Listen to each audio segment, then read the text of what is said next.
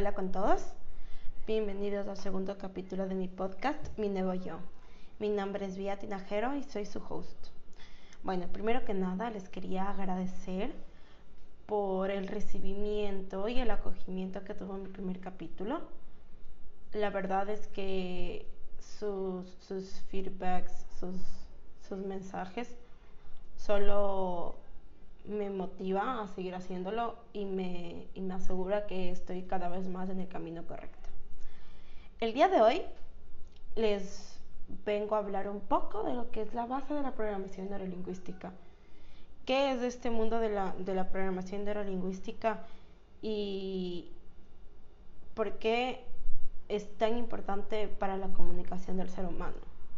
Entonces, para eso, les voy a contar las 16 presuposiciones en las que se basan el PNL. Entonces, primero que nada, ¿qué es una presuposición? Las presuposiciones son los principios centrales de la programación neurolingüística. Su filosofía orientadora son sus creencias. Esos principios no son con total verdad las verdades universales y no es necesario creer que son totalmente verdaderas.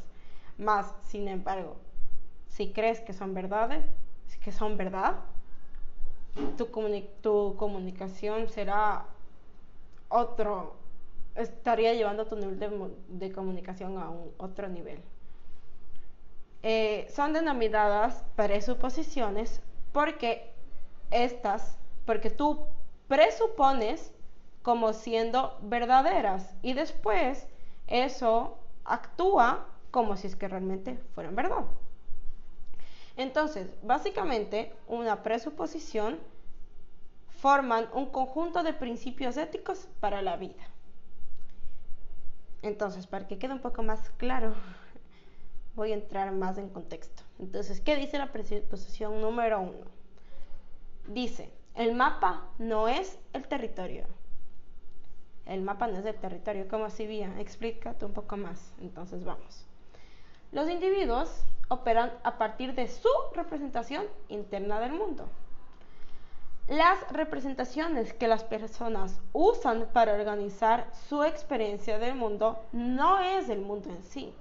Por eso las personas actúan, por eso las personas actúan en su mapa de realidad y no en la realidad de sí mismo. Nuestra realidad es siempre subjetiva, siempre. El mapa no es el territorio, por lo tanto, es necesario respetar el modelo del mundo de las otras personas. A final de cuentas, no existe, no existe mapa correcto o mapa incorrecto. Entonces, para entender un poco más este, este, esta primera presuposición, les voy a contar una, una historia que engloba todo esto. En un estudio fue hecha una misma pregunta a dos hermanos en particular, que son, que son gemelos, sin que el otro sepa, sin que, sin que el otro sepa que se les fue hecha la misma pregunta. Estos dos hermanos son hijos de un papá condenado por una serie de crímenes, papá violento, frío y ladrón. Entonces, uno de los hermanos siguió fielmente los pasos del papá y el otro se transformó en un hombre completamente honesto, feliz y trabajador. Y la pregunta hecha para los dos hermanos fue, ¿por qué tú seguiste ese camino? Y por más sorprendente que parezca, ambos respondieron la misma, ambos respondieron lo mismo y dijeron, ¿qué más podría ser teniendo un papá así? Entonces lo que nos hace reflexionar esta historia es que a partir, a partir de la manera en que tú fuiste creada, a partir de tu versión del mapa, está en ti hacer la mejor versión o la peor versión. Por ejemplo, yo estoy, yo siendo una profesora estoy sentada en una clase y yo hacia mí veo un número 9. Hay un número 9 en el piso, que yo lo veo como 9 pero los que están al otro lado lo ven como un número 6. ¿Quién, es, ¿Quién está correcto e incorrecto? Nadie. Los dos, ellos ven 6, yo veo 9. ¿Por qué? Porque esa es la manera en la que ellos ven y, eso, y, esa es la manera en la que yo veo. Entonces, no, nadie está correcto, nadie está incorrecto. Las dos opiniones son válidas. ¿Y cuántas, cuántas peleas, cuántas, cuántas guerras han habido por conflictos de mapa? Todo lo que es religión, política, todo eso es mapa. O sea, si es que tú crees en Dios, ese es tu mapa de vida, pero la otra persona puede no creer en Dios y está también todo bien. Entonces es en sí respetar la eh, respetar el mapa de todas las personas, porque no, tu mapa no va a ser el territorio de la otra persona. Ok, vamos con la presuposición número 2. Captamos todas las informaciones a través de nuestros órganos de los sentidos. Entonces, ¿qué quiere decir esto? Los individuos procesan todas las informaciones por medio de sus cinco sentidos, que son olfato, gusto, eh, tacto, el, el escuchar y ver. Entonces, todas las distinciones que las personas son capaces de hacer respecto a su medio interno, externo y de sus comportamientos son captados y representados en nuestras mentes a través de qué? De los sistemas sensoriales. Nuestros órganos de los sentidos nos permiten representar la realidad en nuestras mentes. Por lo tanto, también tienen sus límites y estos límites también pueden limitar nuestra experiencia de vida. Por ejemplo, un perro un perro escucha ocho veces más que los seres humanos. Entonces, los seres humanos en comparación a los perros tenemos el sentido auditivo más limitado. Presupuesto número de presupuesto. Presuposición número 3. Dice, la responsabilidad de la comunicación es siempre de quien emite la información. Siempre. Entonces, ¿qué quiere decir esto? La comunicación trata de la creación de una experiencia en una otra persona. Y esa experiencia es, siempre tendrá como consecuencia algún tipo de respuesta. Entonces, Entonces, comunicación no es eso que tú hablas, no es tu intención. Comunicación es apenas esa información que el otro entiende de tu comunicación. Por ejemplo, cuando jugamos al teléfono dañado, que la primera persona emite un mensaje y la persona número 10, el rato que va a decir la frase en voz alta, un, es un mensaje completamente diferente al que tú dijiste. Y eso, en ese caso, la culpa, que no es culpa, sino la responsabilidad de la mala comunicación es de quien dijo, no de la persona que escuchó. ¿Cuántas peleas, cuántos conflictos se tiene por, este, por esta simple presuposición? ¿Por qué? Porque la persona entiende con otra intención a la que tú quisiste decir, la otra persona entiende con otro tono al que tú quisiste decir. Entonces, tú entera responsabilidad hacer que la otra persona entienda de la manera que tú quisiste decir. Por eso es siempre bueno hacer una verificación de comunicación. A ver, ¿qué entendiste con lo que dije? ¿Es esto? Muy bien, era esto lo que quería decir. Entonces, creo que va quedando un poco más claro. Vamos con la siguiente. Entonces, presuposición número 4 dice, es imposible no comunicarse. Existe una congruencia entre la comunicación verbal y la comunicación no verbal. Las personas están siempre comunicándose a través de palabras habladas, gestos o palabras no verbales, que es el famoso diálogo interno. Todo comunica la posición en la que te sientas, cómo están tus brazos, cómo están tus piernas, incluso a veces tus acciones hablan muchísimo más que tus palabras. Entonces, por más que estés con la boca callada, la persona puede ya emitir un mensaje de saber cómo estás. Entonces aquí es la, la tan conocida pose de loser o pose o, eh, loser pose o champion pose, que es en el caso. Cuando te sientes un loser estás con la espalda hacia abajo, como, triste, la cabeza hacia abajo. ¿Eso que Por más que no digas estoy triste, tu cuerpo te está diciendo estoy triste. En cambio, cuando te sientes un champion, estás con la, con la frente en alto, la espalda recta, etc. Y, y, automáticamente ese lenguaje corporal te dice esta persona se está sintiendo bien, esta persona está feliz. Entonces, todo comunica. Presuposición número 5 que nos dice, la mente inconsciente contrabalanza la mente consciente. Y la mente, la mente inconsciente no es, no es maliciosa, no es mala. Entonces, lo inconsciente es todo lo que no está en la mente consciente en el momento presente. Los individuos tienen dos niveles de comunicación, que es el lado consciente y el otro inconsciente. En nuestra mente tenemos todos los recursos para vivir en perfecta armonía y equilibrio, pero este equilibrio depende de nuestra inteligencia emocional. Entonces, en mi primer capítulo yo hablé un poco de esto. La mente inconsciente guarda absolutamente toda la información de tu historia de vida, desde el momento de tu concepción.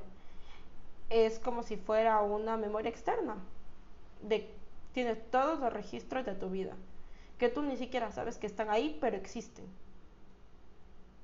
Eh, y a veces te vienen pensamientos de la cabeza que dices, ¿de dónde vino esto? Esto es un registro de tu vida que tuvo que aparecer en ese momento. Entonces, está en nosotros saber contrabalanzar las dos mentes para vivir en un perfecto equilibrio y armonía. La presuposición número 6 nos dice, no existe el fracaso apenas feedback. Entonces, todas las consecuencias y respuestas a un comportamiento pueden ser utilizadas, ya que traen una, infinidad de informaciones de nuestras estrategias. El fracaso no pasa de una creación lingüística. porque Una persona que no alcanza un objetivo siempre alcanza un otro objetivo. Y hay un, hay una frase hindú que dice, en las, en las derrotas no perdemos una lección. O sea, siempre hay, siempre las de, lo que vemos como una derrota, entre comillas, nos deja una lección.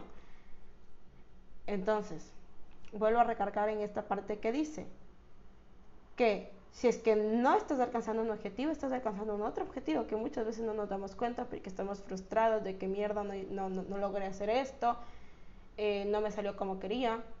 Pero la mente inconsciente sabe que alcanzó un otro objetivo, que era el camino que se tenía que haber hecho.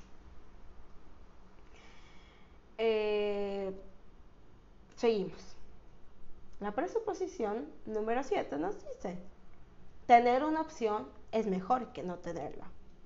Las personas con mayor flexibilidad dentro de un sistema tendrán mayores posibilidades de alcanzar el objetivo deseado.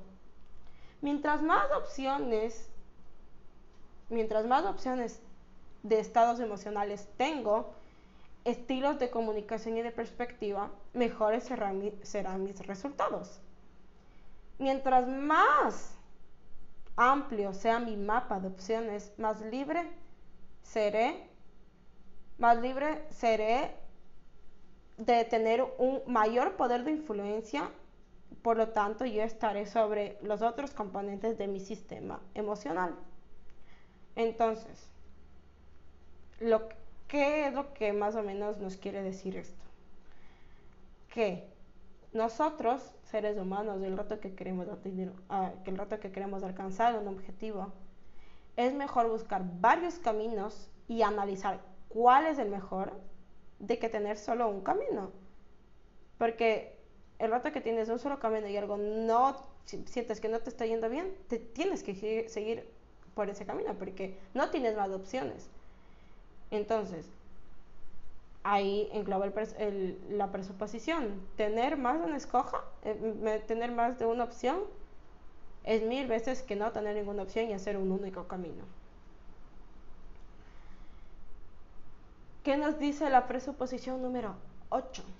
Nos dice, las personas escogen la mejor opción con los recursos que, que tienen en ese momento. Entonces, una persona siempre, siempre, siempre, siempre va a tomar la mejor decisión que puede de acuerdo con su mapa de posibilidades. La opción puede ser autoderrotada, puede parecer tonta o incluso hasta puede parecer mala, pero para, e, para esa persona en ese momento era el mejor camino a seguir. Entonces, es mejor ofrecernos una opción mejor que también nos lleve a una mayor obtención de resultados deseados. Entonces, el rato que nosotros entendemos esto, nos damos cuenta por qué quizá tantas veces nuestros papás actuaron de tal manera, que en ese momento nosotros no entendíamos, pero de acuerdo a sus recursos y de acuerdo a lo que ellos sabían, era la mejor decisión. Y esto nos sirve para entender todo tipo de relaciones, no solo de, de papás, de esposo con esposa, hijo, hija, hermano, entre hermanos, etc. Porque podemos entender el porqué de esa tomada de decisión, porque en ese momento era la mejor. Vamos. La presuposición número 9 nos dice, todo comportamiento tiene una intención positiva. Todo comportamiento, todo, cuando yo digo todo, para nosotros de la programación neurolingüística es todo. Entonces, todas nuestras acciones tienen por lo menos un propósito, realizar algo que valorizamos consciente o inconscientemente. La PNL separa la intención por atrás de una acción y de la acción en sí. Una persona no es su comportamiento, es mucho más que eso. Cuando la persona tiene una mejor opción de comportamiento, quien también realiza su intención positiva le seguirá. Hay una frase de Banter que dice, nadie hace nada contra el otro y sí a favor de sí mismo. Entonces, un hecho es que el 100% de tus comportamientos tienen una intención positiva. Es extremadamente útil pensar siempre, ¿cuál es la intención de este comportamiento mío? Esto te permitirá eh, percibir si ese comportamiento realmente está adecuado o si es que necesita ser alterado para entender una, intención positiva es importante preguntarse, ¿qué es lo que esto me hace, de esto, qué es lo que me hace bien? De dicho comportamiento, que analizar en el caso, ¿qué es lo que me hace bien? La intención es positiva y es válida para el sujeto. En este caso, para el sujeto, no para la consecuencia. Ya voy, ya voy a explicar a través de un ejemplo la intención es siempre válida, por lo menos en el contexto inicial. Todo comportamiento posibilita en un contexto, pero puede ser limitante en otro contexto. Y nosotros siempre realizaremos el mejor comportamiento disponible en ese momento. Entonces, por ejemplo, un ladrón que le roba un celular a una persona. Para la persona que fue robada el celular, obviamente si es que tú dices como vía, pero ¿cómo así? ¿Cómo vas a decir que todo comportamiento tiene una intención positiva? En este caso, la intención positiva es para él. ¿Por qué? Porque quizás necesitaba vender el celular para tener dinero para dar de comer a su familia, etc. Hay un millón de cosas, pero si es que el hecho de robar ese celular no le traería nada positivo a esa persona, no lo hubiera hecho. Entonces es libertador entender esto, que todo comportamiento tiene una intención positiva para el sujeto, ¿ok? Pero no, obviamente no, no actuamos siempre pensando en la consecuencia. Vamos con el siguiente, que es la presuposición número 10 que nos dice, todo comportamiento es útil en algún contexto. Será siempre posible encontrar un contexto en que dicho comportamiento tenga, tenga su utilidad o también puede ser adecuado. Mismo que los, mismo los comportamientos más limitantes serán, eh, serán útiles en el contexto en que fueron criados. Por ejemplo, una persona que fuma. Una persona que fuma, su comportamiento es inútil, es limitante en el contexto de médico. ¿Por qué? Porque le hace mal a su salud, porque eh, consecuentemente puede tener cáncer de pulmón, etc. Pero en el contexto eh, emocional de esa persona es muy útil porque le sirve para la ansiedad, le sirve para el estrés, etc. Entonces, hay que buscar el contexto en el cual ese comportamiento es útil.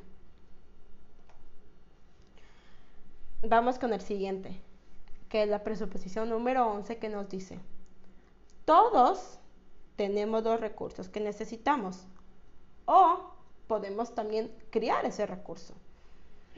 Entonces, para entender un poco mejor, no existen personas no existen personas escasas de recursos, apenas estados mentales escasos de recursos, lo cual es diferente.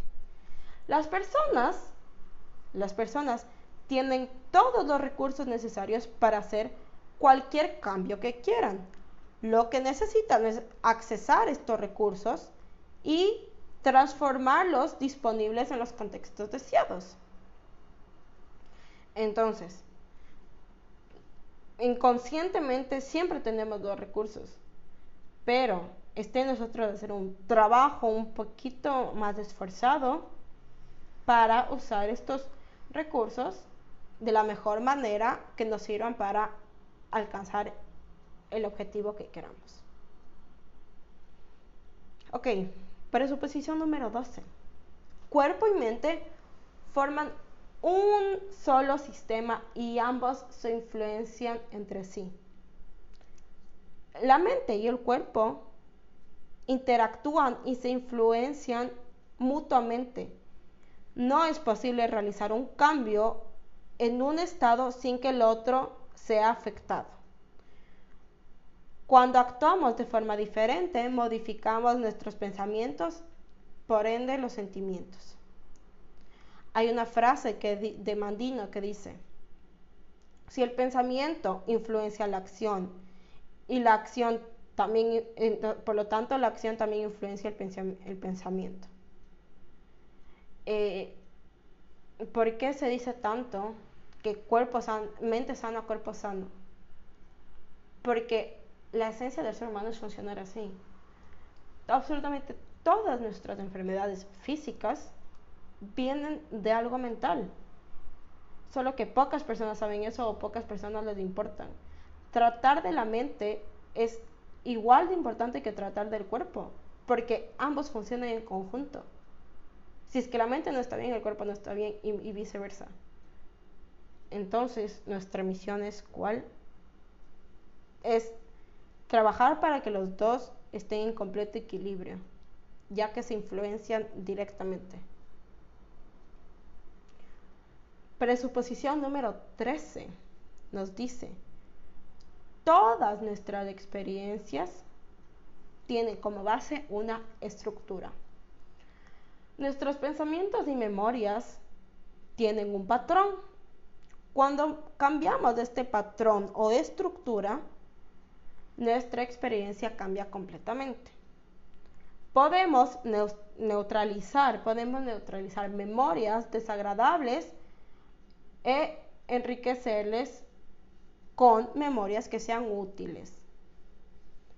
Imágenes mentales, voces interiores, sensaciones, sentimientos, son las partes básicas de la construcción de todas nuestras experiencias. Entonces, esto es una herramienta poderosísima. Por ejemplo, cuando estás un día en la playa con sol, tomándote una cerveza, relajado, etc. Tú creas tu mente automáticamente crea una imagen de yo estuve relajado en tal contexto de la playa. Un día que estás en el banco en una fila eterna, etcétera, que te estás sintiendo súper estresado, cierras los ojos, haces una pequeña inducción a esa imagen de la playa donde te sentiste relajado y automáticamente te vas a sentir relajado. Es poderosísimo. lo hablo por experiencia propia. Al rato que lo pones empiezas a poner en práctica esto, realmente funciona de una manera espectacular. ¿Por qué? Porque todas nuestras experiencias tienen una estructura, tienen como base una estructura que funciona a través de los cinco sentidos. En este caso, el ejemplo de la playa es el sentido visual, pero puede ser en cualquier otro sentido. Cuando escuchas, digamos, una mala palabra, cuando, es, cuando es el rato que cierra, te entras a tu mundo interior y escuchas una canción, etcétera, puede ser hecho en cualquiera de los cinco sentidos, pero siempre van a tener una estructura base. Eh, podemos, y, estos sentidos, podemos usarlos para construir cualquier pensamiento, sentimiento o una vivencia que, o una, algo que quisiéramos vivir. Eh, y de esta manera los ponemos después de nuestras vidas. Entonces hay que traer esos recursos de la mente consciente para usarlas cuando queramos. La presuposición número 14 nos dice,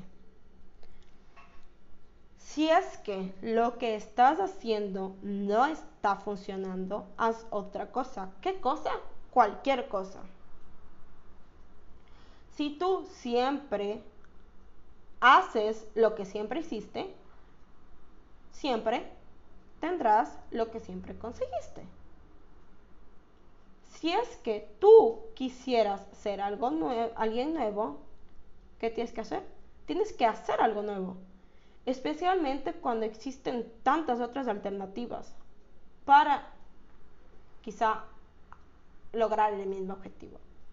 Cuando las personas están aprendiendo algo nuevo, existe una tentación muy grande de transformar eso en alguna cosa que ya conocen, porque es como la zona de, la, zona de confort. Muy pocas personas les gusta salirse de la zona de confort y ir a la zona de esfuerzo para, para ver si es que logran otro camino. Entonces, si la programación neurolingüística fuera apenas un nombre para algo que tú ya conocieras, sería fácil de explicar y no habría nada nuevo para conocer. Este, esta presuposición yo la, conecto un montón con las relaciones tóxicas. Eh, hablo por experiencia de, mis amigos, etc. Porque siempre caes en lo mismo. Digamos, las, cuando una relación es tóxica, cuando te peleas muy seguido, es porque siempre ocurren las mismas cosas y es un, literal es, un círculo vicioso que siempre cae en lo mismo, en lo mismo, en lo mismo. Es un círculo que solo da vuelta en el mismo círculo. ¿Por qué? Porque no se cambia ningún tipo de estrategia, ninguno de los dos está dispuesto a cambiar, a hacer algo diferente, se dicen que se va a cambiar, etcétera, pero el rato de los ratos no se, nadie cambia. Entonces, si es que sigues con la misma persona y la misma persona sigue haciendo lo mismo, por consecuencia que tendrás los mismos resultados, las mismas peleas, las mismas discusiones, etcétera la, ya estamos acabando. Vamos a la presuposición número 15, que nos dice, modelar un desempeño bien sucedido te llevará a la excelencia. Entonces empecemos por la palabra modelar. Es como si cogieras una plastilina y empieces a modelar con las manos. Y después la otra persona coge otra pedazo de plastilina y quiere hacer lo mismo que tú hiciste. Tú no estás copiando no le estás copiando, estás apenas modelando. Copiar, modelar no es copiar. Si es que tienes una persona alrededor tuyo que ves que tiene un alto nivel de, excelencia, es admirado, le va bien, no solo económicamente, en la vida, etc. Eh, tu opción, que creo que sería la mejor, es modelar a esa persona, preguntar qué es lo que hace ella para estar en ese nivel de excelencia.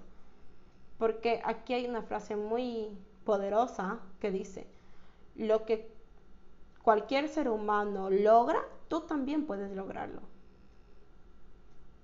Obviamente teniendo las mismas, si es que ese ser humano logra ser un corredor número uno, campeón mundial, y tú no tienes piernas, obviamente no vas a lograrlo pero teniendo las mismas estructuras, es solo seguir el mismo camino. Entonces es importantísimo tú siempre coger un modelo de referencia, alguien que admiras y modelar, seguir los mismos, los mismos caminos que eso te llevará a la excelencia, sin duda alguna. Y vamos con la última, la última presuposición que dice, si quieres comprender, haz. El aprender está en el hacer. No existe programación neurolingüística en la teoría. La PNL solo existe en la mente de quien la practica. Tener un conocimiento y no vivirlo es tan eficaz como no tenerlo. Son tus acciones y tus actitudes que te definen y no y no tus palabras.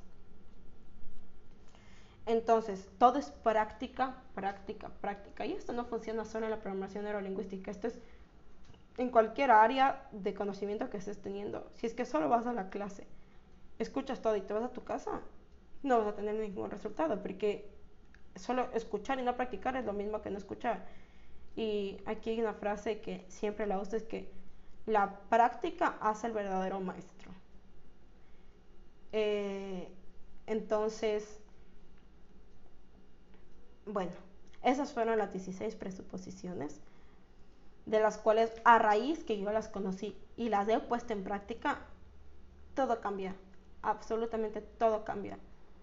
Las, las peleas por la falta de comunicación entre una persona, el entendimiento de la falta de comunicación de una otra persona, porque tú ya tienes más recursos para poder entender la falta de comunicación. Entonces, a raíz de que empieces a poner en práctica todo, es fantástico los resultados que vas teniendo. Hablo por experiencia propia. Tuve esta primera clase y creo que ya de ser un mes, más de un mes, es espectacular los resultados que yo he tenido. Entonces, mi invitación hoy hacia ustedes es esa. Pongan en práctica estos conocimientos que les aseguro que tendrán resultados que ni siquiera se lo imaginan, porque empiezan a ver que todo empieza a hacer mucho más sentido a raíz de que entiendes y pones en práctica estas 16 presuposiciones. Y bueno, eso fue todo el día de hoy. Gracias por escucharme hasta acá. Si es que tienes alguna duda, pregunta, sugerencia, cuestión, etcétera, quisieras hablar de algo conmigo, no dudes en mandarme un mensaje por mi Instagram que es arroba viatinajerom. Y gracias por escucharme. Nos vemos en un próximo capítulo. Hoy mi invitación es pon en práctica estos conocimientos que vas a tener resultados extraordinarios inmediatamente. Chao, chao. Hasta una próxima. We'll be right